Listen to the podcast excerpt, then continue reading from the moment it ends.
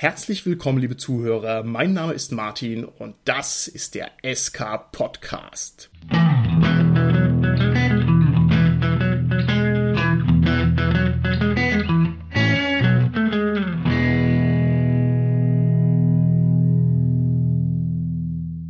Wir machen heute wieder eine Interviewfolge und ich bin ganz besonders froh, dass das heute hier zustande kommt, denn mein Gast ist in der Lage, Rollenspieler, die im Schatten stehen, wieder ins Licht zu bringen und Rollenspiel dort zu erzeugen, wo gerade kein Rollenspiel ist. Also ganz was Tolles. Mein heutiger Gast ist nämlich die Simone, die Chefin von der Drachenzwinge. Hallo Simone. Hallo Martin. Simone, schön, dass du heute bei mir bist. Wir müssen vielleicht, bevor wir ausführlich darüber reden, ganz kurz mal unseren Hörern erklären, was die Drachenzwinge überhaupt ist. Möchtest du da mal möglichst kompakt in zwei Sätzen erklären, was ihr so macht? Sehr gerne. Wir sind eine Online-Plattform, Online-Gemeinschaft, Community, wie man es auch nennen möchte, die sich zur Aufgabe gemacht hat, das Pen-Paper-Rollenspiel über das Internet zu ermöglichen und halt auch zu fördern. Und da bieten wir halt eine Menge Anleitungen. Wir bieten eine Plattform, wo man sich austauschen kann, Runden finden kann, das Spiel organisieren kann. Ja, das, das ist heißt, im Grunde genommen die Drachenzwinge. Das heißt, überall dort, wo jemand einen Internetanschluss hat, kann er sozusagen über euch einfach lose Rollen spielen. Kann man das so sagen? Das kann man so sagen, ja. Wow, also großartig. Das werden wir noch im Detail auseinanderklamüsern. Ich würde vorschlagen, wenn du Lust hast, dann stell dich doch mal als Person ein bisschen vor, damit unsere Hörer wissen, mit wem ich es hier zu tun habe. Was bist du denn für ein Gamer-Typ? Was spielst du denn für Sachen normalerweise? Also bei mir ist das eigentlich eine Sache, die sehr spät zu mir gekommen ist. Also heißt erst 2007, da war ich so mitten im Studium, habe ich von diesem Hobby Pen Paper Rollenspiel erfahren. Ich habe zwar vorher schon ja das ein oder andere Computerrollenspiel, was man halt damals auch so gemacht hat, mal mitgespielt und kannte daher auch diese ganzen Sprachkommunikationsprogramme, Teamspeak und so weiter. Und bin dann halt über Kommilitonen an damals eine das schwarze Auge Gruppe gekommen und ja, fand das dann total faszinierend, fand es toll, diese Art zu spielen mit den Leuten und ne, Fantasie freien Lauf zu lassen und so weiter. Und halt auch ein bisschen diese schauspielerische Komponente fand ich ganz, ganz spannend. Und ja, dann war es halt so, ich habe ein halbes Jahr gespielt in dieser Gruppe und es war super. Und dann war es halt so, dass zwei von den Mitspielern halt dringend studieren mussten oder eine, eine Arbeit schreiben mussten. Und es hieß, ja, wir machen erstmal ein halbes Jahr Pause. Und eigentlich kann man sagen, dann hat es erst richtig angefangen, weil dann habe ich mich halt um umgeguckt, habe mal geguckt, was gibt's denn sonst noch. Bin dann auch tatsächlich zu dem Zeitpunkt zur Drachenzwinge gekommen und habe dann angefangen, ja, viel mehr zu spielen, mich viel mehr umzuschauen. Ja, und seitdem bin ich da sehr aktiv, habe auch, weil es technisch möglich ist, mehr Runden die Woche, spiele ganz verschiedene Systeme, schaue da gerne über den Tellerrand. Dann bist du sozusagen den klassischen DSA-Einstieg gegangen. Das ist ja herrlich. Hattest du so eine Art rollenspielerisches Erweckungserlebnis? Also ich meine es so, manchmal ist es am Anfang ein bisschen holperig. Ne? Also man spielt ein bisschen Rollenspiel, weiß nicht so recht, ah, gefällt mir das wirklich.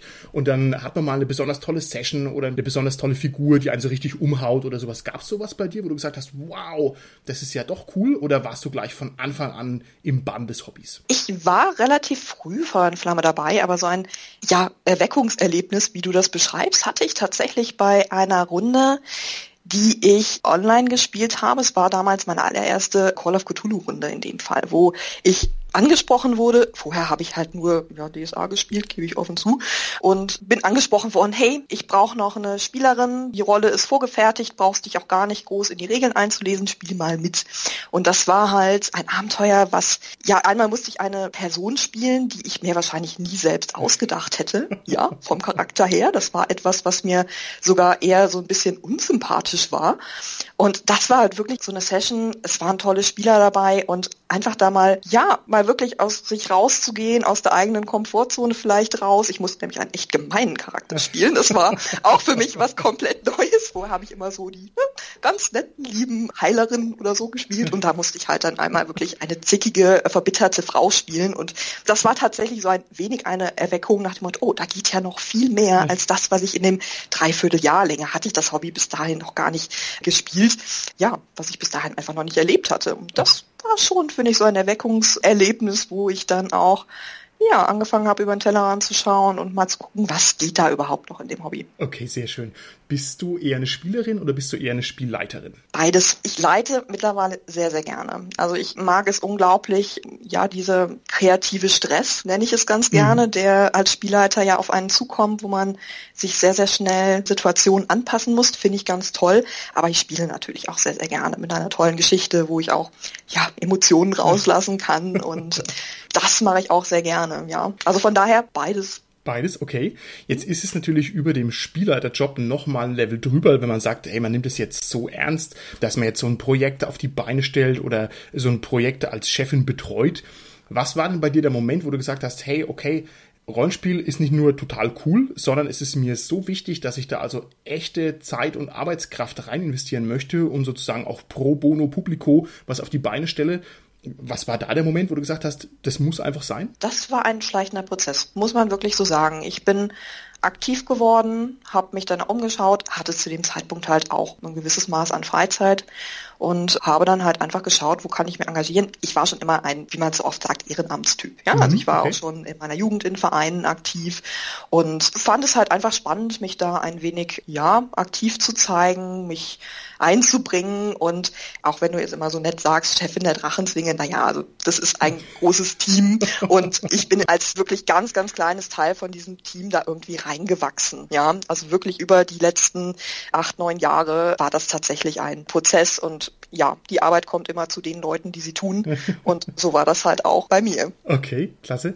Jetzt gibt's bei uns die berühmte Frage für die Interviewgäste, die da lautet, wie hoch ist dein Level an Gamer-Shame? Und es ist natürlich jetzt bei dir eine besonders interessante Frage, weil das ja doch eine sehr öffentliche Plattform ist. Wir werden dann noch drüber sprechen, dass da ganz viele User dabei sind und viele Spielgruppen und so weiter und so fort. Und um es auf den Punkt zu bringen, weiß deine Mutter, was du da tust oder weiß sie es nicht? Interessanterweise habe ich meinen Eltern immer schon mal wieder davon erzählt. Ich meine, natürlich ist eine Zeit weg und wenn ich halt irgendwie erzähle, ja, nächstes Wochenende bin ich wieder auf so einem Treffen, ja, wo halt dann wieder diese Spiele stattfinden, das wird natürlich erzählt. Es ist immer ein bisschen schwierig, sowas zu beschreiben. Ich beschreibe es immer ganz gerne als Gesellschaftsspiel mit einer gewissen Improvisationstheaterkomponente, ne, um jemandem das einfach zu erklären. Aber interessanterweise waren gerade dieses Wochenende meine Eltern zu Besuch und da hat meine Mutter mich mal etwas ausführlicher gefragt, ja, was ist das denn überhaupt, was du da machst? Und das hat nichts damit zu tun, dass ich es vorher nicht erzählen wollte, ja, sondern eher, dass es ich oft halt gar nicht wusste, wie soll ich das beschreiben, dass es nachvollziehbar ist. Und dementsprechend, also ich gehe da jetzt nicht mit hausieren, sage ich jetzt mal, dass ich jedem sofort irgendwie eine halbe Stunde erzähle, was das Tolles hier ist, was ich tue. Aber wenn mich jemand darauf anspricht, was ich für Hobbys habe, dann erzähle ich es auch. Also es gibt auch einige Kollegen von mir, die es wissen. Und ja, das ist, glaube ich, eine ganz gute Mischung und ein Mittelweg, den ich da gehe. okay, also so ein mittleren Level an Gamershame finde ich sehr schön. Ich glaube, deine Mutter ja. muss dringend mal entweder dieses Interview hören oder sie muss halt mal bei euch auf der Drachenzwinge einfach mitspielen. Sie kann es ja, auch wenn sie keine Rollenspielrunde hat, denn das ist ja das Wunder der Drachenzwinge. Und ich denke, da müssen wir jetzt trotzdem noch mal ein bisschen konkreter drüber sprechen. Wir haben jetzt schon gehört, Drachenzwinge ist sozusagen Rollenspielen per Internet. Kannst du es noch mal ein bisschen so erklären, sagen wir mal für jemanden, der das noch nicht gehört hat und der jetzt da das erste Mal damit konfrontiert wird, der vielleicht jetzt auch die Website gar nicht kennt, wie muss ich mir die Drachenzwinge vorstellen und wie funktioniert es ungefähr? Ungefähr funktioniert es so, dass wir einmal eine Homepage bieten, aber ja, der wahre Mittelpunkt des Projekts ist ein Forum, ja, ein Internetforum, wo man einmal ganz, ganz viele Tipps und Tricks finden kann, wie kann ich dieses Hobby online betreiben, was brauche ich dafür, was brauche ich vielleicht nicht. Ganz wertfrei, das versuchen wir halt zumindest dass man sich das wirklich aussuchen kann, wie man dieses Hobby halt auch vom Wohnzimmer aus ohne ja, lange Anfahrtswege oder vielleicht auch einfach ohne Gruppe, die also einem passt, betreiben kann.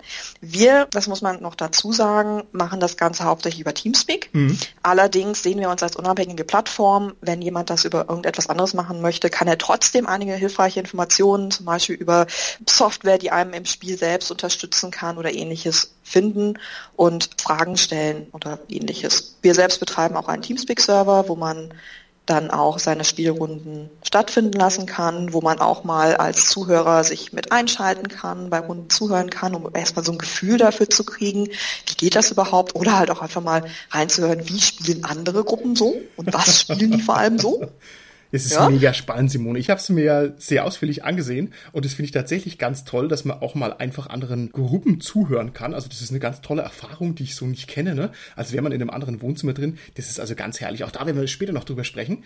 Ich würde gerne vorneweg noch von dir wissen, was für ein Klientel an Leuten erreicht euch denn? Kommt zu euch eher Leute, die sagen, hey, ich habe auf YouTube eine Rollenspielrunde gesehen und sonst weiß ich gar nichts von Rollenspiel? Oder kommt zu euch eher die Leute, die sagen, Mann, ich spiele seit 15 Jahren Rollenspiel und jetzt hat's mich nach Greifswald versetzt und ich bin völlig allein? Was habt ihr da für eine Menschengruppe, die ihr sozusagen anzieht? Sowohl als auch, muss ich da sagen.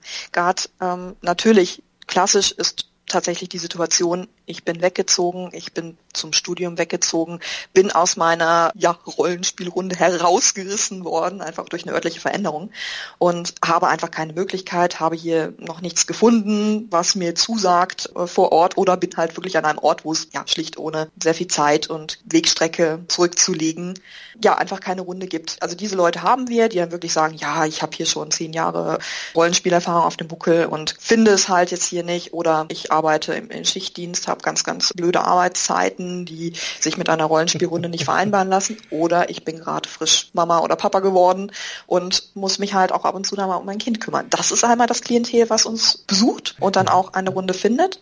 Wie viele Leute spielen denn aus dem Schichtdienst heraus über euer Angebot äh, Rollenspiel? Weißt du das zufällig? Das sind tatsächlich ein paar Leute. Ähm, ich habe keine, nein, also ich habe, da kann ich keine festen Zahlen nennen. Ich weiß, dass es tatsächlich sogar eine Gruppe gibt, die explizit halt sich an solche Leute richtet. Es gab auch ganz, ganz lange eine Runde, die erst um 0 Uhr nachts angefangen hat. Ja. Von daher ist natürlich immer schwierig, solche Statistiken zu erheben, ja, ja, aber da gibt es durchaus Leute.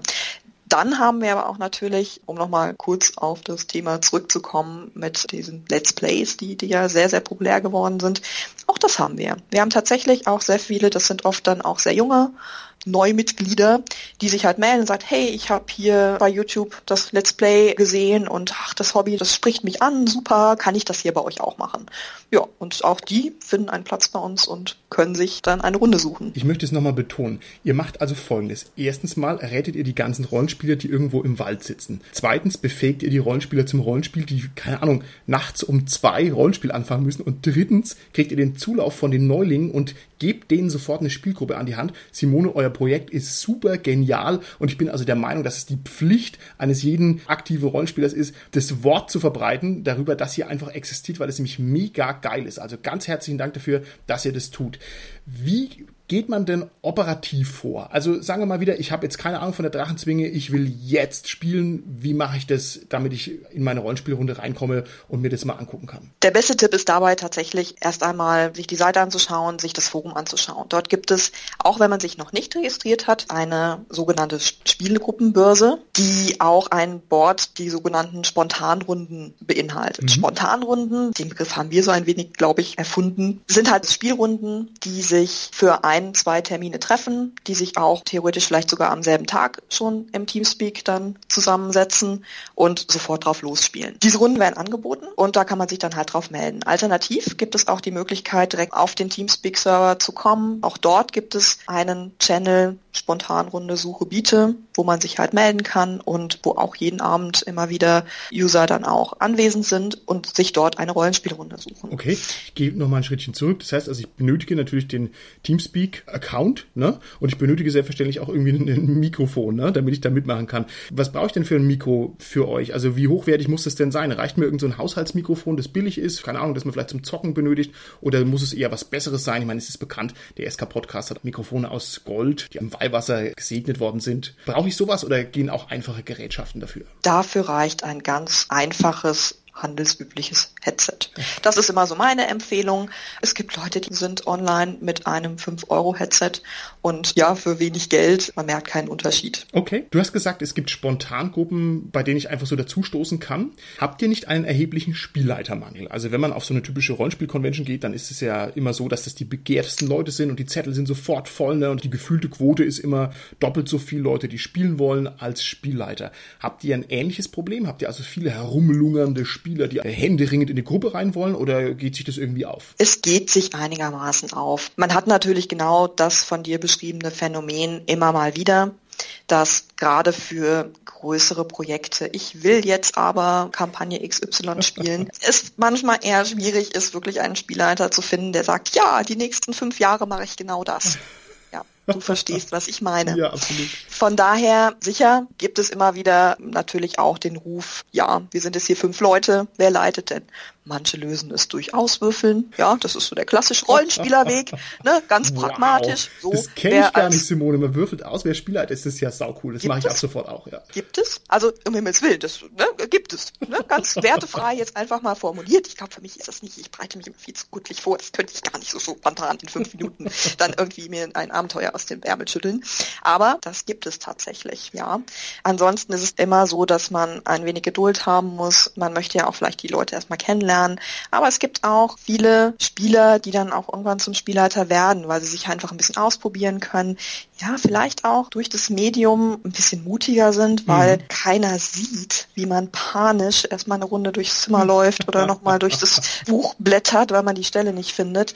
Das sind ja alles so Komponenten am Spiel. Also ich muss zugeben, das erste Mal, dass ich Spiel geleitet habe, das war online und da habe ich mich sicherer gefühlt, als hätte ich das am Tisch machen müssen, wo im Worst Case noch irgendwie vier oder fünf Augenpaare auf mich gerichtet sind und ich ganz schnell die richtige Antwort wissen muss. Also naja, ich glaube, okay. das kennt jeder Spielleiter, wenn er das erste Mal da ist. Ja. Dann hast du meine Frage schon beantwortet. Es ist also ja. offensichtlich kein Videochat mit dabei. Also die Drachenzwinge funktioniert so, dass man sich tatsächlich nur hört, so wie wir uns gerade hören oder unsere Zuhörer uns gerade hören. Es ist nicht üblich, dass da die Webcams mitlaufen. Ist das korrekt? Das ist korrekt. Aber genauso, es ist nicht üblich. Wir sehen uns als Plattform und wenn eine Gruppe, das ist eine Individualentscheidung der Gruppe, sich dafür entscheidet, wir möchten jetzt noch zusätzlich ein Videochat-Programm dazu nehmen oder wir gehen gar nicht über Teamspeak, sondern gehen auf eine andere Softwarelösung, dann ist das ja kein Problem. Die Organisation, das Suchen und Finden von Spielern kann ja trotzdem über uns stattfinden. Okay, super. Jetzt ist das Volk der Rollenspieler ja doch ein ja sehr eigenes Völkchen und neigt ein bisschen so zur Bildung von Subgruppen. Deswegen würde ich von dir gerne wissen, was werden denn für Systeme bei euch hauptsächlich gespielt? Gibt es da Schwerpunkte? Und welche Möglichkeiten habe ich denn mit einem totalen Nischensystem was auf die Beine zu stellen? Wie auf jeder größeren Convention ist es natürlich so, dass auch auf der Drachenzwinge die Marktführer, nenne ich jetzt das mal, der Rollenspielsysteme auch bei uns natürlich entsprechend repräsentiert sind.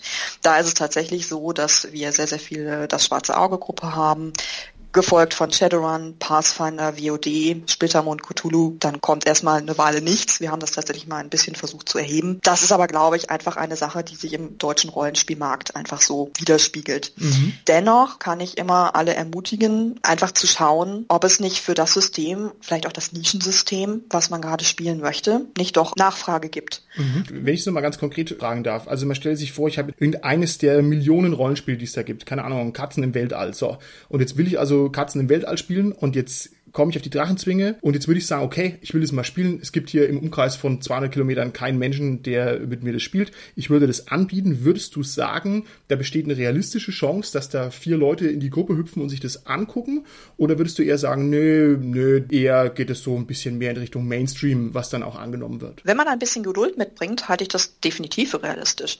Wenn man dann einfach mal, wir haben ja eine Spielrundenbörse, wo man halt dann auch sagen kann, hey, ich habe Lust, dieses System zu spielen. Hat da sonst noch jemand Lust zu. Finden wir vielleicht fünf, sechs Leute, die das mitmachen möchten.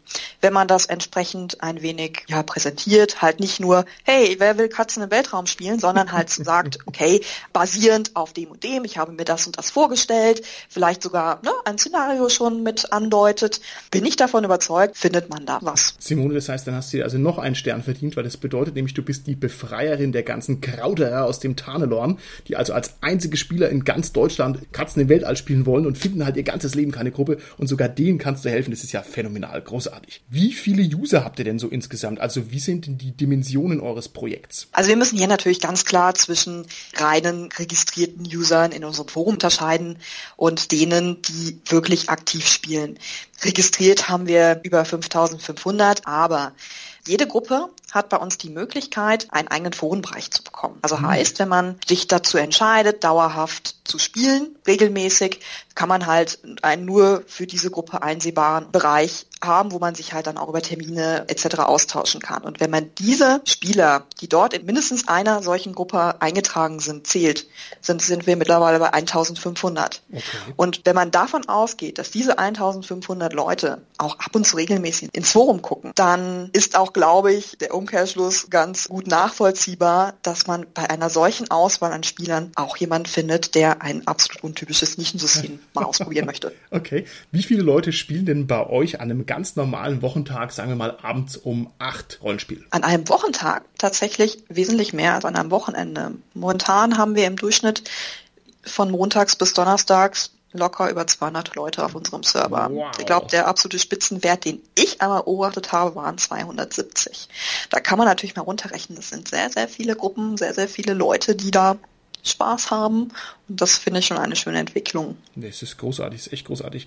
Wenn ich es mir nochmal ein bisschen technisch betrachte, also Rollenspiel ist ein Sprechspiel und Rollenspiel ist auch hinreichend chaotisch, ne? Also eine richtig gute, glühende Rollenspielrunde, wo alle dabei sind, das ist jetzt eigentlich nicht im Klassenzimmer, wo man aufgerufen wird, sondern das ist sehr impulsiv. Die Leute reden durcheinander, die führen Seitengespräche. Der Spielleiter muss mal sich durchsetzen, auch Kraft seiner Stimme oder seiner Ausstrahlung. Wie kann denn das funktionieren über Mikrofon und Teamspeak? Vielleicht, um es mal auf eine banale Sache runterzubrechen, wie schafft man es da, dass sich nicht alle ständig die ganze Zeit reinlabern? Das schafft man tatsächlich, indem man eine gewisse Sprachdisziplin übt. Genau das, was du gerade beschrieben hast, dieses Durcheinanderreden, das funktioniert natürlich nur sehr, sehr begrenzt. Wenn mal zwei Leute gleichzeitig reden, kann man sie vielleicht beide noch verstehen.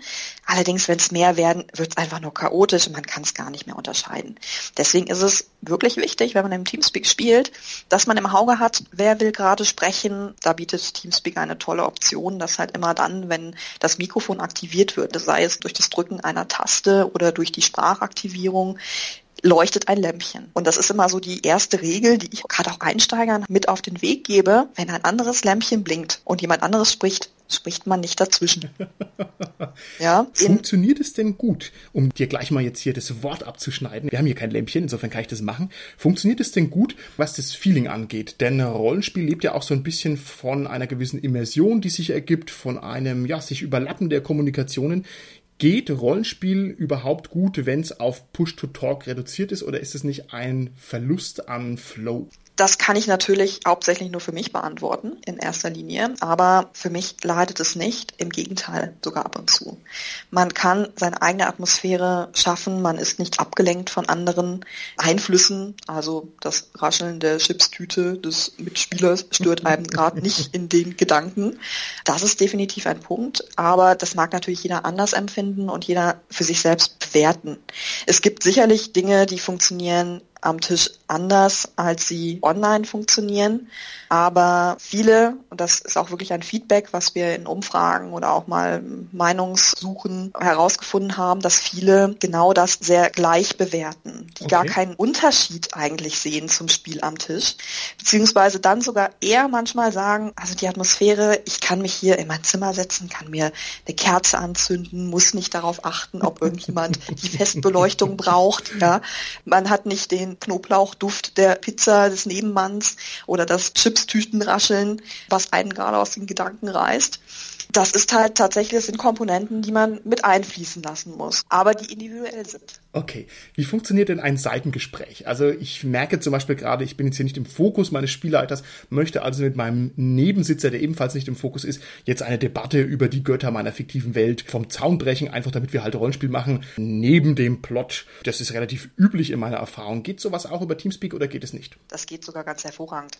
Einfach dadurch, dass man dafür sogar verschiedene Kanäle zur Auswahl hat. Oft ist es halt so, dass man neben dem Teamspeak, halt der reinen Sprachübertragung oder halt einem anderen Programm immer noch die Möglichkeit hat, einen Chat zu nutzen. Also heißt, man kann einmal sogar den Chat im Teamspeak benutzen, wo man auch eins zu eins Gespräche führen kann oder auch mit der ganzen Gruppe sich austauschen mhm. kann, mal ein bisschen rumblödeln kann. Das gehört ja auch immer irgendwie dazu. ja.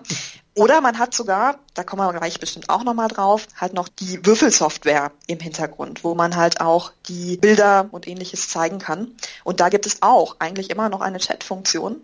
Und die kann man natürlich hervorragend auch nutzen, um auch dem Spielleiter mal einen Hinweis zu geben oder halt genau diese, ja, Subgespräche, sage ich jetzt mal, zu führen. Okay. Und der ganz große Vorteil ist, man stört die anderen nicht dabei. Die können das alles nachlesen, sobald sie Zeit haben. Aber wenn, ne, klassische Situation, Gruppe betritt einen Raum mit NSCs drin. Da kann Spieler 1 schon mal im Teamspeak dann zum Beispiel mit dem Spielleiter, also einem NSC, schon mal kommunizieren. Und parallel unterhalten sich aber vielleicht auch dann noch zwei andere Spielercharaktere untereinander. Das können die schön im Chat tun. Es ist dabei nicht verloren. Auch der Spielleiter kann das ja mitlesen, mhm. aber parallel kann halt dieses Gespräch halt laufen. Oder man kann auch als Spieler, das nutze ich zum Beispiel auch sehr, sehr gerne, schon mal andeuten, was man vorhat. Ah, ja, super. Genau, dass man halt sagen kann, okay, die unterhalten sich da vorne, aber ich schreibe mal schon mal in den Chat, mein Charakter geht jetzt schon mal an den Tresen. Klassiker. Ach, und dann kann der Spielleiter das sehen und kann dann halt eine Überleitung machen. So, du stehst am Tresen, der Wirt schaut dich an. Das macht es sogar in meinen Augen manchmal auch flüssiger. Das ist super, aber es ist halt auch total 2002 dieses Chatten, ja. Das ist ja toll, dass das sozusagen noch lebt, diese Sachen über den Chat abzuwickeln, ganz toll. Wird das Rollenspiel durch diese spezifischen Sprech- und Tippbeschränkungen unterm Strich langsamer deiner Meinung nach oder eher nicht? In meinem Empfinden nicht. Man hat sogar die Möglichkeit, verschiedene Dinge gleichzeitig zu tun, was am Tisch ja ganz oft nicht möglich ist.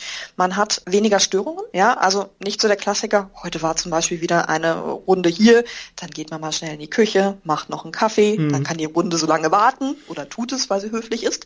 Das sind halt alles Sachen, die hat man online relativ wenig. Und deswegen würde ich sagen, das kommt unterm Strich das Gleiche hinaus. Vielleicht nochmal zu diesen Würfelgeschichten. Also du hast gesagt, das Teamspeak oder Skype oder was auch immer wird normalerweise unterstützt von anderen Programmen, die zum Beispiel die Würflerei abwickeln. Ne? Ist das nicht eigentlich ein riesengroßer Hemmschuh? Also ich weiß nicht, wenn ich mich jetzt dann auch noch auf ein Programm reinfuchsen muss und muss vielleicht mir einig werden, wo die einzelnen Personen stehen bei irgendeiner Kampfsequenz oder so. Ich könnte mir vorstellen, dass es also die ohnehin schon nicht leichte Umsetzung von so einer komplexen taktischen Situation nochmal immens verkompliziert. Wie siehst du das? Natürlich muss man sich mit den Programmen ein wenig beschäftigen, wenn man sie benutzen möchte. Allerdings muss man da ganz, ganz klar noch die Unterscheidung zwischen einem Spielleiter und dem Spieler sehen. Natürlich ein Spielleiter, der wirklich mit der Software arbeiten möchte, der automatisierte Proben nutzen möchte, vielleicht noch individuelle Anpassungen ansetzen möchte, der muss natürlich sich ein wenig einarbeiten. Aber auch da bieten wir ja Hilfe. Mhm. Ja, da haben wir auch eine ganz, ganz hilfsbereite Community, dass wenn man da wirklich mal fragt, hey, ich möchte gerne System XY spielen, wie mache ich das denn am besten? Da werden sofort ganz viele Antworten kommen. Ja, hey, das spiele ich auch. Hier, schau doch mal, Software XY hat dazu sogar schon ein fertiges Ruleset heißt es oder Framework mhm. in anderen und schau dir das doch mal an. Oder lass uns doch mal im Teamspeak treffen, dann erkläre ich dir das. Hm. Ja, als Spieler kann es sogar noch einfacher sein, weil wenn man sich bei einem ja vielleicht schon erfahrenen Online-Spielleiter anmeldet, der nimmt einen dann oft auch an der Hand und zeigt, hey, das ist das, was wir nutzen, das funktioniert so und so. Und da habe ich auch wirklich schon sehr, sehr gute Erfahrungen mitgemacht, wenn man da einfach mal eine kleine Einweisung macht. Die Programme sind eigentlich alle sehr gut aufgebaut, dass man halt mit ein wenig Anleitung da recht schnell reinkommen kann. Okay, also das heißt, eure Community würde sozusagen einen Neuling wie mich unterstützen, wenn ich sage, Frage, hey, wie schaffe ich das denn, ein Map-Tool ordentlich einzusetzen? Das ist natürlich super. Wie ist denn das mit deinem Team? Du hast ja eine Reihe von Leuten, die dich unterstützen und ich war, also als ich mir das angeguckt habe, erstmal gleich ganz geplättet davon, dass zum Beispiel einer eurer Leute, und zwar der gute Frostgeneral war es, mir gesagt hat, dass er tatsächlich aktiv Neulinge betreuen würde, was ich ja hammermäßig cool finde. Ne? Also wenn jetzt ein totaler Rollenspiel-Neuling käme, dann würde der sozusagen tatsächlich von einer echten Person an die Hand genommen und es würde ihm da ein bisschen geholfen. Welchen Support gibt denn euer Team noch? Also könnte ich jetzt auch jemanden ansprechen und könnte sagen, hey, bei mir klappt hier das Tool überhaupt nicht. Macht ihr sowas? Oder ist es dann eher so auf zufallsfreiwilligen Basis mit der Community? Das machen wir auch. Also wir haben tatsächlich ein ja, sogenanntes Hilfeteam, was sich genau das auf die Fahne geschrieben hat. Ja, die Betreuung wirklich von Neulingen, die das erste Mal da sind, die halt ein bisschen an die Hand zu nehmen. Es ist absolut nicht Aufgabe des Teams, wirklich alles zu wissen. Aber sie wissen meistens, wo man nachschauen kann und wen man vielleicht fragen kann, wenn es mhm. zu exotisch wird. Natürlich Grundzüge wie Teamspeak können sie einem alle erklären, aber wenn es natürlich jetzt ins Detail geht, wie kann ich denn jetzt Pathfinder über ein Rollenspieltool spielen, dann würde man sie wahrscheinlich eher weiterleiten und sagen, hey, guck doch mal hier im Forum oder guck mal auf der Seite oder sprech doch mal vielleicht User XY an, mhm. dann ja, ist das einfach viel zielführender als anderes. Aber tatsächlich, also wir achten da schon drauf, dass wir auch von unserem Team eine gewisse Betreuung geben. Zusätzlich halt einfach zu der, wie gesagt, tollen und enorm hilfsbereiten Community, die wir dann sonst noch Hintergrund haben. Vielleicht kann ich da auch nochmal nachfragen zu der Community. Also ihr habt ja raue Mengen an Usern, das ist ja schon mal toll. Und außerdem seid ihr ein richtig alteingesessenes Projekt. Ihr habt ja ein Jubiläum, ne? Zehn Jahre Drachenzwinge, ist das korrekt? Das ist korrekt. Im September hatte die Drachenzwinge ihren zehnten Geburtstag. Das also stimmt. Zehn Jahre für ein Online-Angebot, da kann man nur den Hut vorziehen. Das ist also echt respektabel. Kannst du vielleicht zu dieser Community noch zwei Sätze sagen? Wie muss man sich das vorstellen? Was macht ihr für Sachen oder gibt es dafür ein allgemeines Community-Feeling, das euch sozusagen unterfüttert? Allgemein bekommen wir sehr oft das Feedback, dass man sich wohlfühlt. Das ist ja auch das, was wir uns wirklich ein bisschen auf die Fahne geschrieben haben, dass jeder einen Platz finden kann. Natürlich, wenn man sich einfach die Zahlen anguckt, kann man das bei über 1000 oder noch weit mehr Nutzern natürlich nicht in der Form realisieren, als wenn wir noch 100 Leute wären. Allerdings wie gesagt, wir bemühen uns, wir versuchen auch immer einen gewissen Kontakt halt auch zu halten, schnell zu reagieren, wenn Anfragen kommen. Natürlich, was dann auch ganz wichtig ist, sind ja Aktionen, die wir anbieten. Wir machen mittlerweile seit fünf Jahren einmal im Jahr auch einen Abenteuerwettbewerb, wo man sich mm. einbringen kann, wo man was gewinnen kann. Wir veranstalten eine Drachenzwinge Convention, wo es halt wahrscheinlich passender als ein Treffen bezeichnet wird, wo auch immer ja gut 70 Leute sich einmal im Jahr um den 1. Mai herum in der Mitte von Deutschland treffen und dort ein langes Wochenende verbringen. Und ja, also da muss man halt schon sagen, auch wenn jedes Jahr bis jetzt immer neue Leute dabei waren, da gibt es natürlich auch den harten Kern, der wirklich schon seit ja, Jahren jedes Jahr dorthin kommt. Und das ist natürlich irgendwie schön. Es ist jedes Mal ein bisschen wie nach Hause zu kommen zur oh, Familie. Sehr schön. Ach, das ist ja toll. Noch eine gemeine Frage vielleicht unter technischen Gesichtspunkten. Ich bin ja ein allumfassender Gamer und ich mache natürlich auch Online-Gaming und so weiter und so fort. Und mir ist also die Teamspeak-Kiste nicht gänzlich unbekannt. Man macht es halt so. Aber ich weiß, es ist technisch normalerweise nicht immer ganz hundertprozentig sicher. Also so eine Verbindung macht auch mal die Grätsche. Wie häufig passiert euch denn sowas? Also kann es sein, dass ich mich jetzt hinsetze am Dienstag und sage, yeah, heute Abend endlich mal wieder Katzen im Weltall und dann heißt es, ja, Teamspeak ist down für drei Tage. Gibt es sowas? Oder wie oft fliegt denn so eine Runde auseinander, weil der Server zusammenklappt? Wir arbeiten natürlich daran, dass der Server möglichst selten zusammenklappt. Wir hatten mal eine Weile einen Novemberfluch. Also noch ist der November nicht vorbei. Mal schauen, wann wieder was passiert. Nein. Also das ist wirklich eine Ausnahme. Ja, natürlich werden diese Ausnahmen oft sehr präsent wahrgenommen, aber wirklich wesentlich länger als mehrere Tage. Das ist wirklich dann schon, ja, etwas Größeres, was dann defekt ist. Was natürlich immer wieder mal vorkommen kann und was häufiger vorkommt, ist, dass die eigene Leitung mal nicht mitmacht. Hm. Ja. Das kommt wesentlich häufiger vor, als dass wirklich der Server zusammenbricht. Ja, das sind halt dann individuelle Probleme. Da kann man halt natürlich wenig dran machen. Ja, das ist definitiv natürlich ein Problem. Allerdings halte ich es aber dennoch für sehr im Rahmen und es kommt ja recht selten vor. Okay. Es gibt ja noch andere Probleme, die sich aus dieser Online-Zusammenkunft ergeben. Zum Beispiel, dass Leute die Möglichkeit haben, einfach so zu quitten. Ne? Also ich stelle mir das jetzt vor, ich bin jetzt in meiner Spontanrunde, die ich gerade so gefunden habe. Jetzt gefällt mir das irgendwie gar nicht. Und wenn ich also jetzt ein ordentlicher Troll bin, ein böser Internetnutzer, dann würde ich einfach sagen, hier Alt F4 und der Abend gehört mir und dann wäre ich quasi raus. Wie oft passiert denn sowas, dass also Leute einfach so sich verabschieden oder dass diese technische Freiheit eher zu Ungunsten von den Rollenspielen läuft? In meinem persönlichen Eindruck passiert das relativ selten. Auch weil durch die Verbindung mit der Sprache, ich meine, man spricht ja mit den Leuten, ja, und schreibt nicht nur. Ja, also ich glaube, dieses Phänomen ist wesentlich präsenter, würde man das Ganze auf der Schriftebene lassen, die mhm. nochmal ein ganzes Stück unpersönlicher ist. Dadurch, dass man halt wirklich miteinander spricht und sich da ja auch so ein bisschen kennenlernt, halte ich es für ein, ja, überschaubares Problem. Natürlich kommt es vor und es kommt auch vor, hey, Menschen sind unterschiedlich, dass man sich halt einfach nicht versteht. Und da muss man halt dann einfach sagen, gut, ich suche mir eine neue Runde. Ich habe ja noch ein paar tausend Leute zur Auswahl. Oft geben die Leute das nicht so zu, hatten auch schon Fälle, dass ja, sie dann halt einfach gegangen sind und naja, entweder irgendwann später nochmal aufgetaucht sind, aber also ich halte das für ein sehr überschaubares Problem. Es ist jetzt nicht so, dass sich irgendwie täglich Leute an uns wenden, nach noch nicht mal einmal im Monat, dass es dieses Problem gibt. Okay. Natürlich, es ist unverbindlicher, ne, das ist ganz klar. Wenn man die Leute nicht kennt, ist es halt einfach sehr, sehr schnell gemacht, auf dieses X da oben zu drücken und man ist weg. Aber ich halte es absolut für kein Massenphänomen. Okay. Klappt es gut bei euch mit den stummen Zuschauern? Das ist ja auch eine tolle Neuerung, die ihr sozusagen anbieten könnt, dass man sich in Rollenspiel Spielrunden einfach einklingt. Man stelle sich das jetzt hier mal in der Tischrunde vor. Ich finde es immer sehr seltsam, wenn jemand dabei sitzt und spielt nicht mit und ich möchte das eigentlich auch nicht haben, weil ich finde, das zerstört ein bisschen die Vertraulichkeit. Wie klappt denn das? Wird es allgemein akzeptiert, wenn im Channel noch jemand mit drin ist, der halt einfach die Klappe hält oder gibt es da häufig Probleme? Prinzipiell ist es natürlich jeder Gruppe selbst überlassen, ob sie Zuhörer zulässt oder nicht. Wir natürlich als Projektleitung sehen es sehr, sehr gerne, wenn man halt Neulingen, ne, wie die jetzt zum Beispiel, die Möglichkeit gibt, einfach mal reinzuhören, unverbindlich. Und deswegen ist es auch so, dass wirklich mit Abstand die meisten Gruppen Zuhörer zulassen. Natürlich unter bestimmten Regeln, ja. Also jeder, der auf unseren Server kommt, wird darauf hingewiesen, hey, wenn du jetzt zuhören möchtest, bitte stell dein Mikrofon auf stumm, ja, weil es gehört sich einfach nicht in eine Runde reinzuquatschen, ja. Und guck bitte, dass du deinen Benutzernamen so änderst, dass du unten in der Liste stehst, ganz einfach gelöst durch ein Z, passenderweise auch direkt die Abkürzung für Zuhörer, so dass man halt einfach nicht zwischen den Spielern steht und auch jeder direkt entscheiden kann, ah, okay, das ist Spieler, das ist Zuhörer. Jede Gruppe hat ja auch die Möglichkeit, an ihren Teamspeak-Channel, den sie ja selbst für diese Spielrunde, für den Spielabend selbst erstellen, reinzuschreiben, hey, wir möchten bitte nicht, dass Zuhörer dabei sind oder wir möchten, dass diese Zuhörer auch bitte nicht sagen, auch sich jetzt nicht irgendwie im Chat einmischen. Wir hatten zum Beispiel mal eine sehr unangenehme Situation, wo dann ein Zuhörer, ob beabsichtigt oder nicht, halt dann die große Spoilerkeule ausgefahren hat und dann halt eine Information in den Chat schrieb, die die Spieler lieber selbst erfahren hätten von sich aus.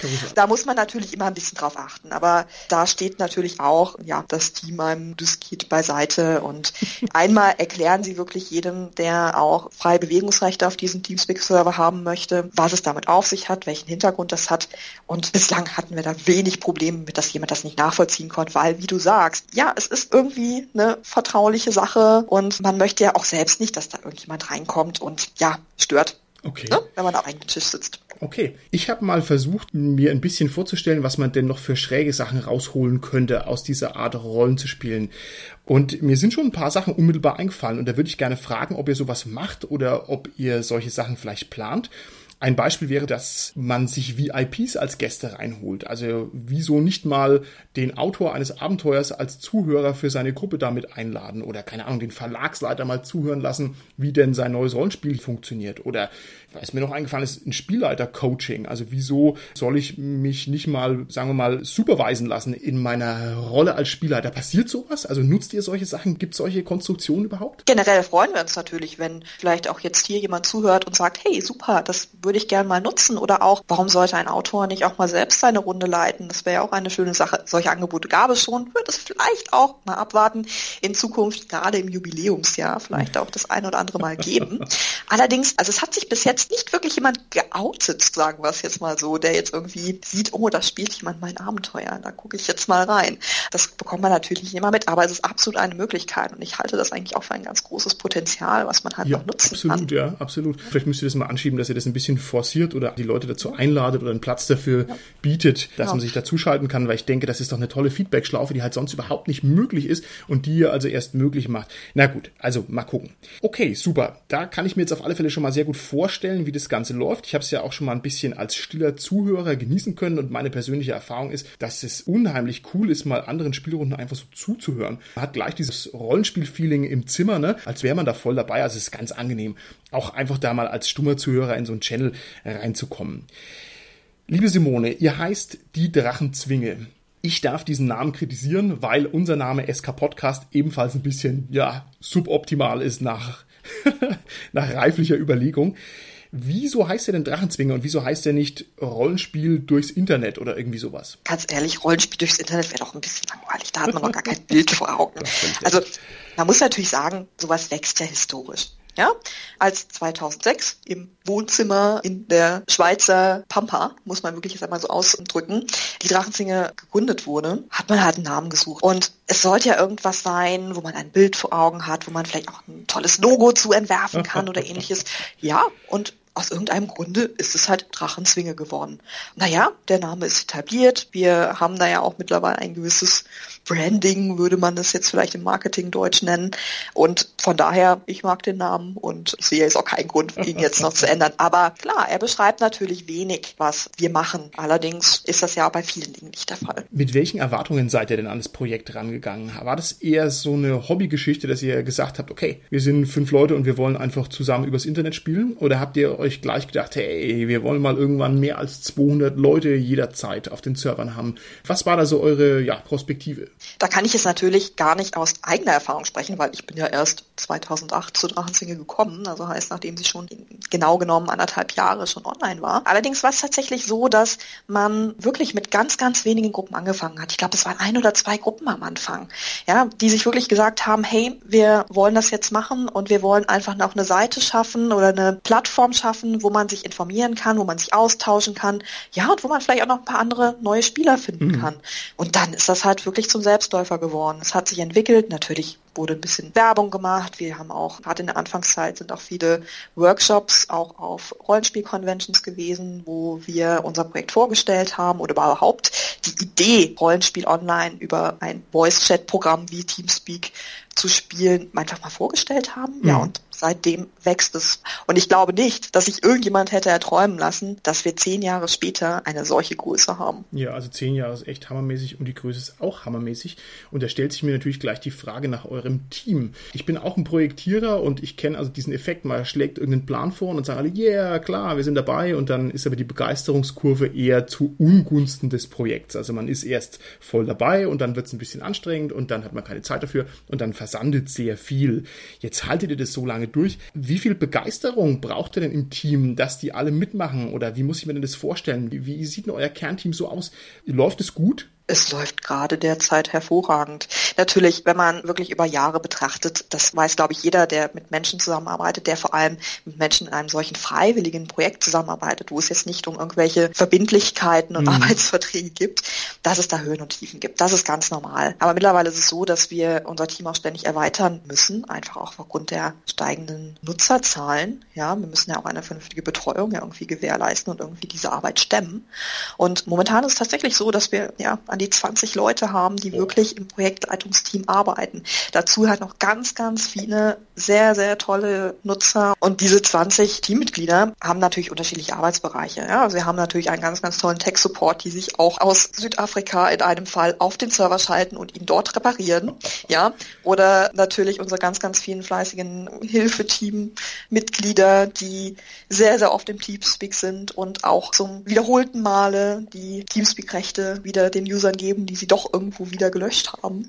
Und ja, also dadurch haben wir wirklich ein Team, was da sehr, sehr eng zusammenarbeitet. Wir haben natürlich auch unseren eigenen Austausch. Wir haben auch eine WhatsApp-Gruppe und eine Srema-Gruppe und was auch immer, dass da wirklich ein Austausch ist. Wir hatten sogar vor ein paar Wochen ein Treffen, wo wir uns wirklich nur als Team einmal getroffen haben, wo wir auch darüber gesprochen haben, hey, was wollen wir vielleicht die nächsten zehn Jahre mit der Drachenzwinge so machen? Ja?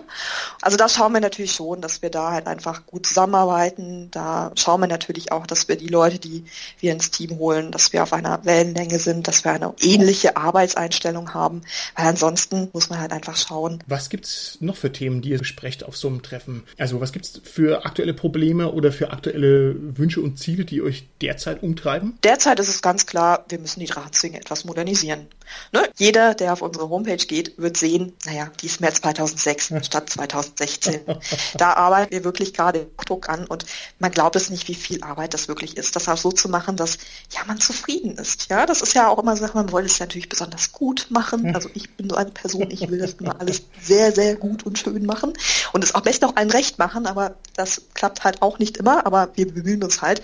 Und da wird einiges passieren in den nächsten Wochen und Monaten und da ist wirklich gerade ein sehr, sehr schöner Antrieb auch im Team vorhanden, das jetzt wirklich zu wuppen und ja, die Drachenzwinge in die nächsten zehn Jahre zu führen. Und da freue ich mich auch schon sehr drauf und hoffe, dass wir diese Energie auch sehr effizient nutzen können. Ja, ich bin sehr gespannt bin mir auch sehr sicher, dass ihr da was Tolles auf die Beine stellt. Was ist denn neben der Renovierung der Homepage sonst noch so geplant auf der Drachenzwinge? Gibt es da noch andere Projekte oder Pläne? Auf jeden Fall. Momentan ist es so, dass wir sogar einen Podcast planen. Keine Angst, der soll wirklich mm. sehr, ja, der soll ganz spezifisch wirklich auf die Drachenzwinge eingehen, das Spielen online eingehen und ja, da soll es auch Rubriken geben, wie wie fange ich überhaupt damit an, wie kann ich vielleicht auch meine Stimme einsetzen und ähnliches. Also wirklich sehr themenbezogen auf die Drachenzwinge-Themen. Okay. Und, also ich muss ähm, es nicht rausschneiden aus dem Interview jetzt, ja, weil du sozusagen mir überhaupt listig. Konkurrenz unterjubelst in meine schöne Folge. Alles Nein, klar. überhaupt nicht. Also das ist auf jeden Fall geplant.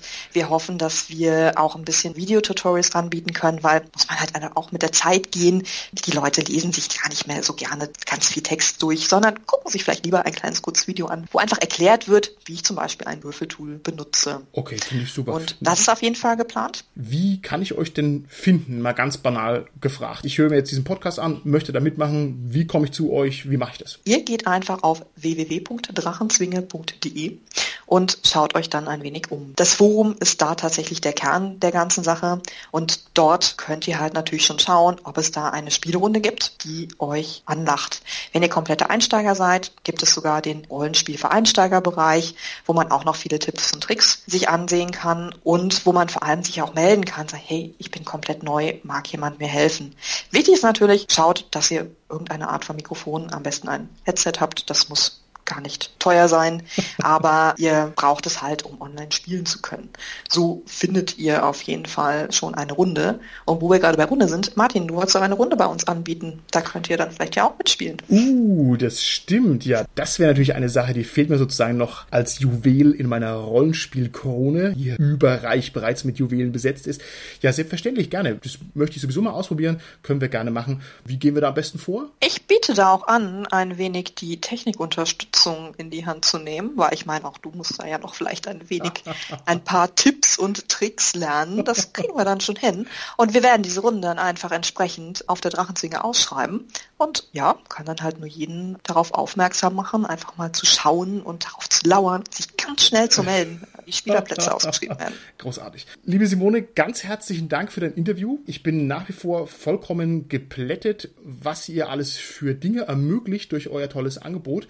Ich glaube, das ist also für die Rollenspieler halt als solche eine riesige Sache. Und ich kann also auch nur jeden dazu animieren, sich das mal anzugucken und vor allem Leute zu informieren, von denen man weiß, die sind unglücklich, weil die irgendwo rumsitzen und können nicht spielen oder eben Neulinge damit ein bisschen leicht in Berührung kommen zu lassen. Das fände ich ganz toll.